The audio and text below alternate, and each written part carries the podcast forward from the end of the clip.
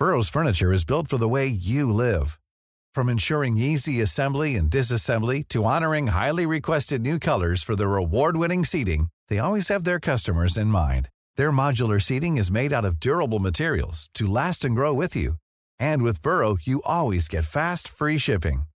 Get up to 60% off during Burrow's Memorial Day sale at burrow.com slash ACAST. That's burrow.com slash ACAST. burrow.com slash ACAST. Dixo presenta Factor Kaiser con Max Kaiser. Dixo is back.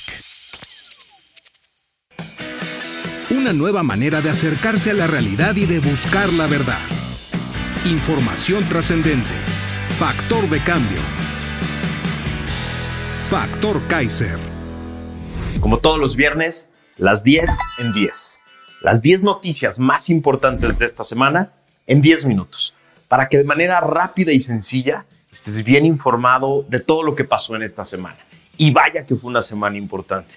Una semana de triunfos ciudadanos. Una semana de esperanza en una democracia que sí puede servir mejor. Por eso te invito a que me acompañes a ver las 10 noticias más importantes y las compartas por todos lados, porque vale la pena que estemos bien enterados, que cerremos bien esta semana para que empecemos una mejor semana la que viene y así cada vez para que pronto tú y yo nos convirtamos en factor de cambio y esta gran comunidad de mexicanas y mexicanos que quieren hacer la diferencia se haga cada vez más grande y nos convirtamos en la voz más importante. Acompáñame a ver las 10 en 10. La 1. ¿Quién paga la campaña ilegal de Morena? Desde hace meses, pero con mucha mayor intensidad desde el viernes pasado, la Ciudad de México, las ciudades del interior de la República y las carreteras de todo el país se llenaron de bardas, de espectaculares, de pósters y de todo tipo de propaganda en favor de los precandidatos del partido oficial.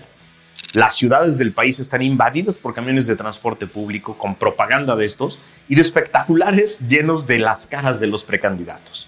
Ya iniciaron también eventos masivos y viajes por toda la República, acompañados de séquitos que les cargan las maletas y les preparan sus participaciones en eventos, lo que implica boletos de avión, gastos de hoteles, comidas, renta de autos, gasolina, etc.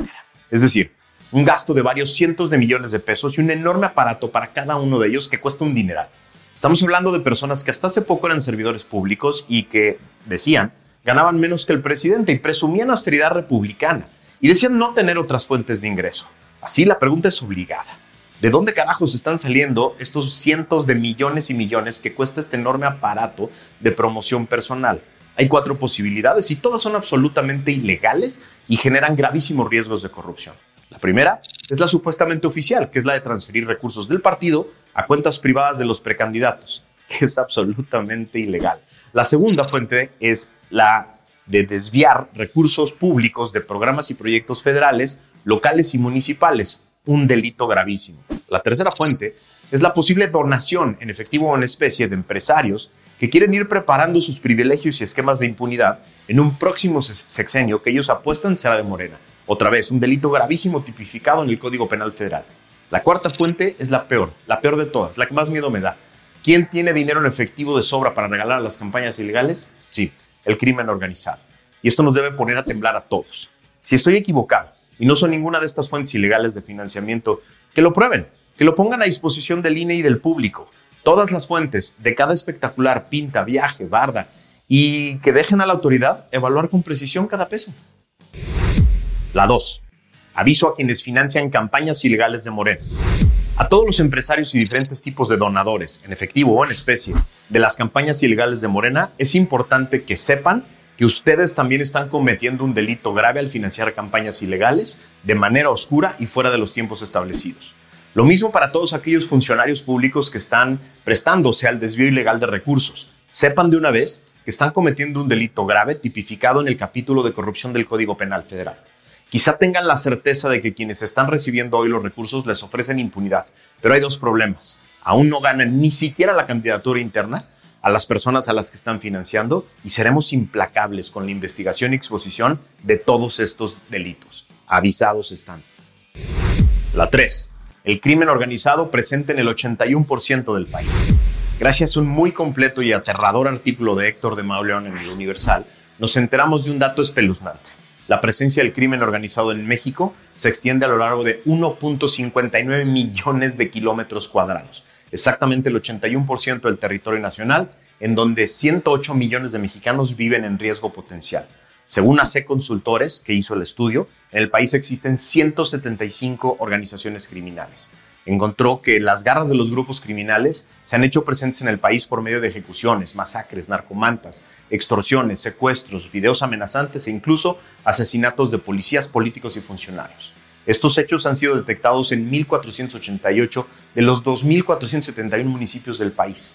Las organizaciones delictivas con mayor presencia en México son el Cártel de Jalisco Nueva Generación y el Cártel de, Sinaloa. El primero opera en 28 estados, el segundo en 24. De acuerdo con el estudio, existe un promedio de alrededor de 9.5 grupos criminales en cada estado de la República. La Ciudad de México es la excepción. Se registran 216% más organizaciones que el resto del país. Estudio detecta la imparable actividad de 30 grupos delictivos en la capital.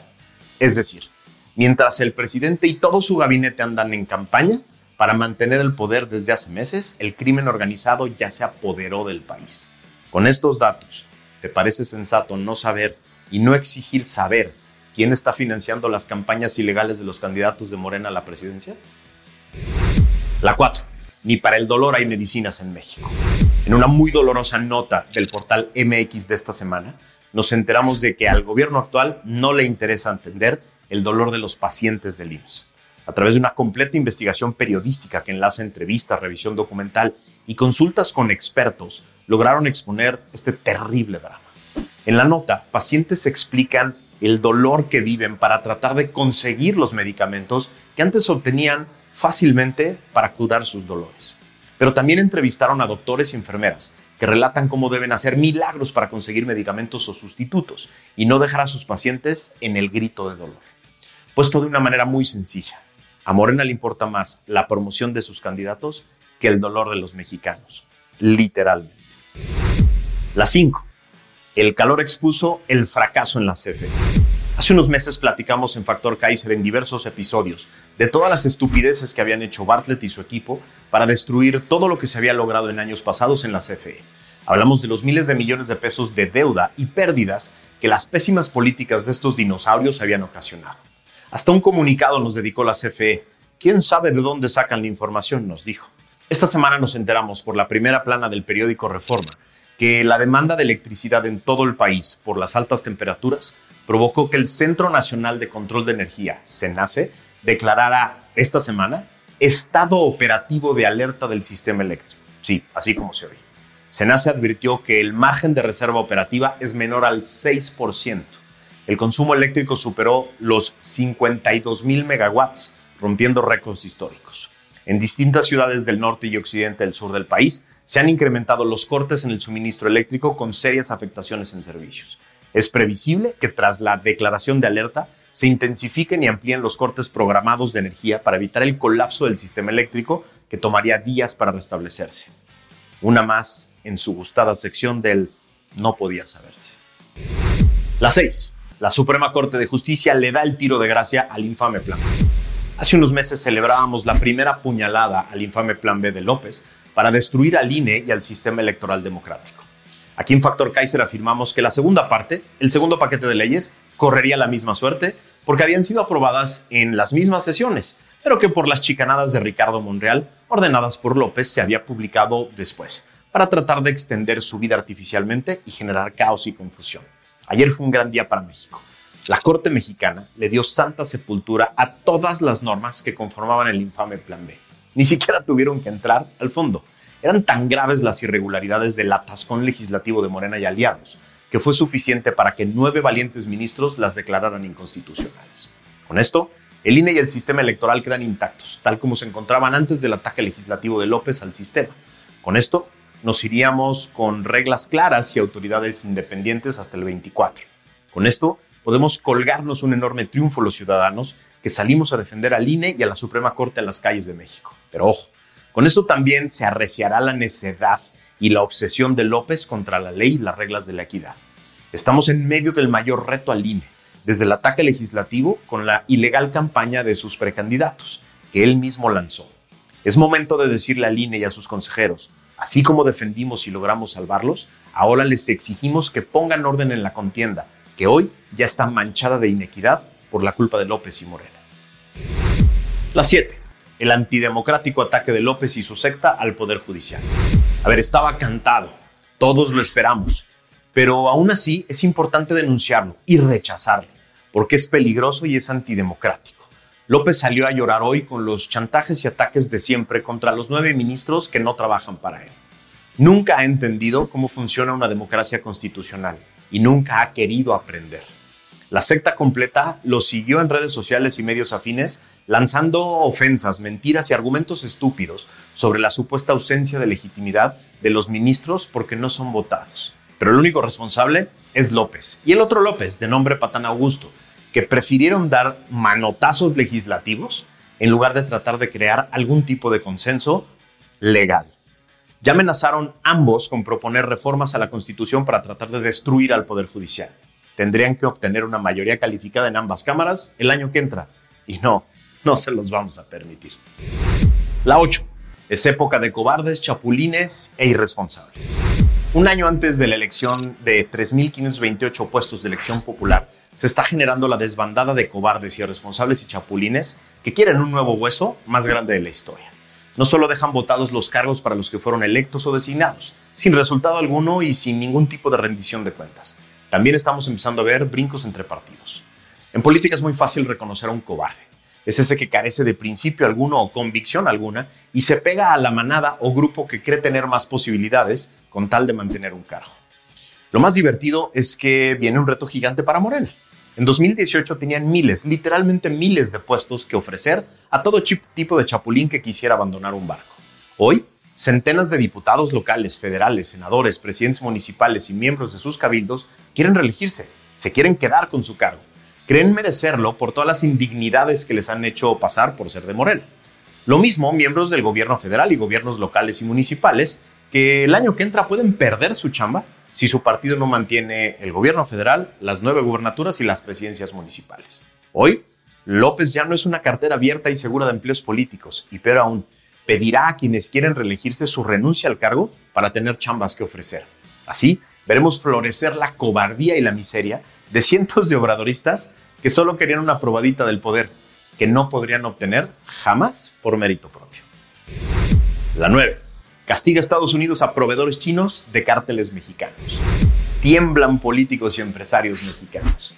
En una nota del periódico Reforma del día de hoy, nos enteramos de que la administración Biden reveló por primera vez en la historia cargos criminales por tráfico de fentanilo a Estados Unidos en contra de cuatro compañías chinas basadas en China por presuntamente proveer a cárteles mexicanos del narcotráfico con precursores químicos para la fabricación ilegal del fentanilo. En tres acusaciones distintas presentadas ante las Cortes Federales de Nueva York, el Departamento de Justicia de Estados Unidos presentó cargos criminales contra cuatro compañías chinas y ocho de sus ejecutivos por conspirar para producir y traficar fentanilo. Dos de dichos acusados fueron arrestados en las Islas Fiji. Cito, que no quepa duda, los acusados sabían exactamente lo que estaban haciendo. Hablaban libremente de tener clientes en Estados Unidos y México, y específicamente en Sinaloa, México, donde tienen su sede el cártel de Sinaloa, dijo Ann Milgram, jefa de administración para el control de las drogas, la DEA. Ahora sí, ahí vienen los gringos. La 10. Va a salud privada el 49% de la población mexicana. En una nota del periódico Reforma de hoy nos enteramos del enorme costo que ha tenido para los mexicanos la destrucción obradorista del sistema de salud pública. El porcentaje de la población en México que prefirió atenderse males de salud en servicios privados, no públicos, pasó de 43% a finales del sexenio de Peña Nieto a 49% en este sexenio. De acuerdo con los datos de la Encuesta Nacional de Salud y Nutrición del INEGI, revelados ayer, Además de la disminución de atención en el sector público, se redujo el índice de vacunación infantil y crecieron dos indicadores sobre la mala alimentación. Subió la obesidad y también la desnutrición, con registros significativos de baja talla y bajo peso entre niños. Estos son los costos reales, objetivos y concretos que sufre la población por la destrucción provocada en el obradorato, que tiene como motivo la soberbia, la improvisación y la corrupción. Con la salud de los mexicanos no se debería de jugar. Estos son los 10 temas que conformaron esta semana. Los 10 temas que van a dar mucho de qué hablar que van a tener impactos en otros temas y que más nos vale entender, más nos vale asimilar y más nos vale compartir por todos lados, porque tenemos que generar conciencia. Tenemos que hacer que todos los mexicanos se enteren de lo que realmente está pasando en nuestro país y de los riesgos y amenazas que tenemos hacia adelante si no ponemos atención. Gracias por haberme acompañado en esta semana. Celebra, celebra como mexicano que la Suprema Corte de Justicia mantuvo el sistema electoral mexicano gracias a que tú saliste a las calles. Hay que celebrarlo para tener energía para las batallas que vienen. Gracias por haberme acompañado. Nos vemos la que viene.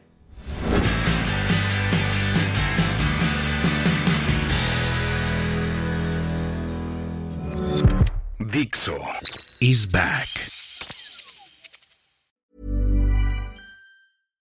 Support comes from ServiceNow, the AI platform for business transformation.